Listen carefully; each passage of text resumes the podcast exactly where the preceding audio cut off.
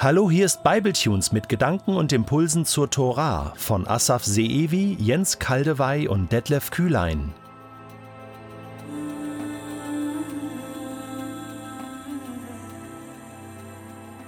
Die Freude an der Tora und die Gabe der Tora. Gleich zweimal wird im Jahreszyklus der jüdischen Feste die Tora gefeiert. Freude an der Tora, Simchat Torah, was am Ende des Laubhüttenfestes gefeiert wird, und die Gabe der Tora, was im Rahmen des Shavuot-Festes, also was wir unter Pfingsten kennen, im Judentum gefeiert wird. Asaf, Jens und ich haben im Rahmen der jüdischen Welt der Bibel bei Bible Tunes eine Staffel zu den jüdischen Festen gemacht. Da kannst du reinhören und dir gerade zu den Themen des Laubhüttenfestes und Shavuot ähm, die Auslegung von Asaf und von Jens und mir anhören. Gleichzeitig empfehlen wir dir das Buch von Guido Baltes, Die verborgene Theologie der Evangelien. Da geht es um das Verständnis der Botschaften von Jesu vor dem Hintergrund der jüdischen Feste. Das ist ganz wichtig. Du wirst die Evangelien mit einer ganz neuen Brille lesen, wenn du die jüdischen Feste verstehst. Mit der heutigen Episode kommen wir nun zum Ende der Staffel zur Tora. Und wir wollen diese Staffel beenden mit dem Gedanken der Freude an der Tora. Simchat Torah. Wir haben gehört, wie sehr David in Psalm 119 die Tora verehrt, hochhält, wie sehr er sie liebt. Ja, in Vers 97 heißt es, wie habe ich dein Gesetz so lieb? So übersetzt Luther. Wie sehr liebe ich dein Gesetz, täglich sinne ich ihm nach. Und am Ende dieser Staffel verstehen wir diese Liebe, wir verstehen diese Freude von David und vielen, vielen anderen aus dem Volk Israel. Asaf, bitte nimm uns doch noch einmal hinein in diese Freude an der Torah. Wie wird dieses Fest, Simchat Torah, heute gefeiert? Der Feiertag etablierte sich aus dem Brauch im babylonischen Exil, die Torah nach Kalenderwochenabschnitten zu lesen, über das ganze Jahr verteilt. An diesem Tag kommt man zum Ende der Torah und beginnt gleich die Lesung von vorne an. Dann gibt's Tänze und Süßigkeiten in und vor den Synagogen mit Torarollen, die um die Synagogen herum geführt werden.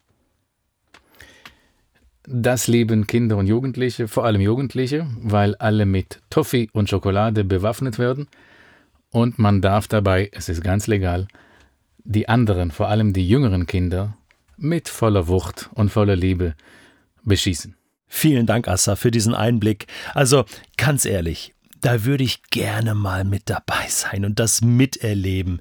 Ich finde, für uns Christen kann so etwas eine heilsame und inspirierende Erfahrung sein. Wir hören in christlichen Predigten ja so oft, wie sehr die Juden unter der Last der Torah oder des Gesetzes leiden. Ja, und wie gut es ist, dass Jesus uns davon befreit hat. Wir haben schon darüber gesprochen im Zusammenhang auch mit Paulus.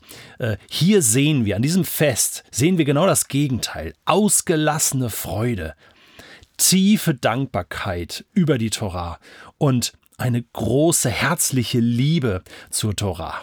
Also lasst uns diesen Gedanken doch noch einmal vertiefen an dieser Stelle. Der Kreislauf des Torah-Lesens beginnt und endet am Tag nach dem Laubhüttenfest, an diesem Tag Simchat Torah. Hier wird also der Bogen von der Schöpfung bis zur Vollendung der Welt gespannt.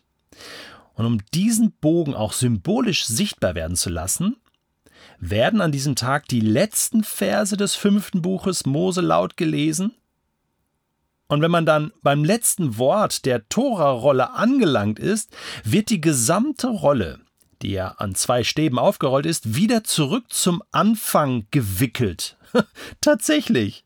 Und das dauert eine Zeit, geschieht aber so schnell wie möglich. Und sobald man wieder am Anfang angelangt ist, werden die ersten Worte des ersten Buches Mose gelesen. Und die Erzählung von der Schöpfung beginnt von neuem. Der Kreislauf des Lebens beginnt von neuem. Und damit auch der Kreislauf der Torah-Lesung. Aber ich möchte jetzt noch einen Schritt weiter gehen. Nicht nur der Inhalt der Torah, der fünf Bücher Mose ist den jüdischen Lesern heilig, sondern die Torah-Rolle selbst ist ihnen heilig. Eine Torah-Rolle enthält 304.805 Buchstaben und zwar exakt genau so viel immer. Da darf kein Buchstabe zu viel sein und kein Buchstabe zu wenig. Eine Torah-Rolle ist heilig. Sie ist mit Tinte auf Pergament geschrieben. Das Pergament wird speziell in Handarbeit aus der Haut rituell reiner Tiere gefertigt. Jeder Buchstabe hat eine bestimmte Schreibweise. Der kleinste Fehler macht die Rolle für den rituellen Gebrauch in der Synagoge nicht koscher. Die alten kaputten Rollen werden auf einem Friedhof beerdigt. Die Buchstaben einer Torarolle werden in der sogenannten assyrischen Schrift geschrieben. Die verschiedenen Schriften, in denen Hebräisch sonst geschrieben oder gedruckt wird, sind nicht koscher. Die Zeilen müssen ganz gerade und gleichmäßig sein. Es gibt viele Gesetze, die sich mit der präzisen Form jedes Buchstabens beschäftigen. Wenn nur ein Buchstabe fehlt oder manchmal sogar wenn ein Buchstabe nur einen Riss hat oder verwischt ist, dann ist die ganze Tora-Rolle nicht koscher, nicht für den Gebrauch geeignet. Eine gedruckte Tora-Rolle ist auch nicht koscher, selbst wenn die Buchstaben die richtige Form haben. Eine Tora-Rolle darf nicht illustriert oder dekoriert werden, da die Leser sich ganz und gar auf ihren heiligen Text konzentrieren sollen. Inhalt und Form der Tora ist heilig, weil Gott selbst heilig ist, weil Gottes Wort heilig ist. Weißt du, wenn ich das höre, dann beklage ich bei mir selbst einen Verlust von Heiligkeit. Ich weiß, man kann das auch alles übertreiben. Und wir hängen doch nicht an der Form. Aber manchmal hilft die Form uns, über Heiligkeit der Dinge nachzudenken. Und ich beklage einen Verlust und ich plädiere dafür, dass wir die Heiligkeit des Bibellesens wiederfinden. Ich möchte da bei mir anfangen. Freude, Leidenschaft, Liebe und die Heiligkeit der Bibel wiederfinden. Warum ist mir das so wichtig? Warum ist uns in dieser Staffel zur Torah Gottes Wort so wichtig? Weißt du, unabhängig davon, was du genau glaubst, wie du die Bibel auslegst, in welchen Kontexten du lebst, welche Prägung du hast. Gottes Wort ist und bleibt zentral und wichtig und sollte der Mittelpunkt unseres Glaubens sein, um das sich alles dreht. Immer wieder daran reiben, immer wieder sich damit auseinandersetzen.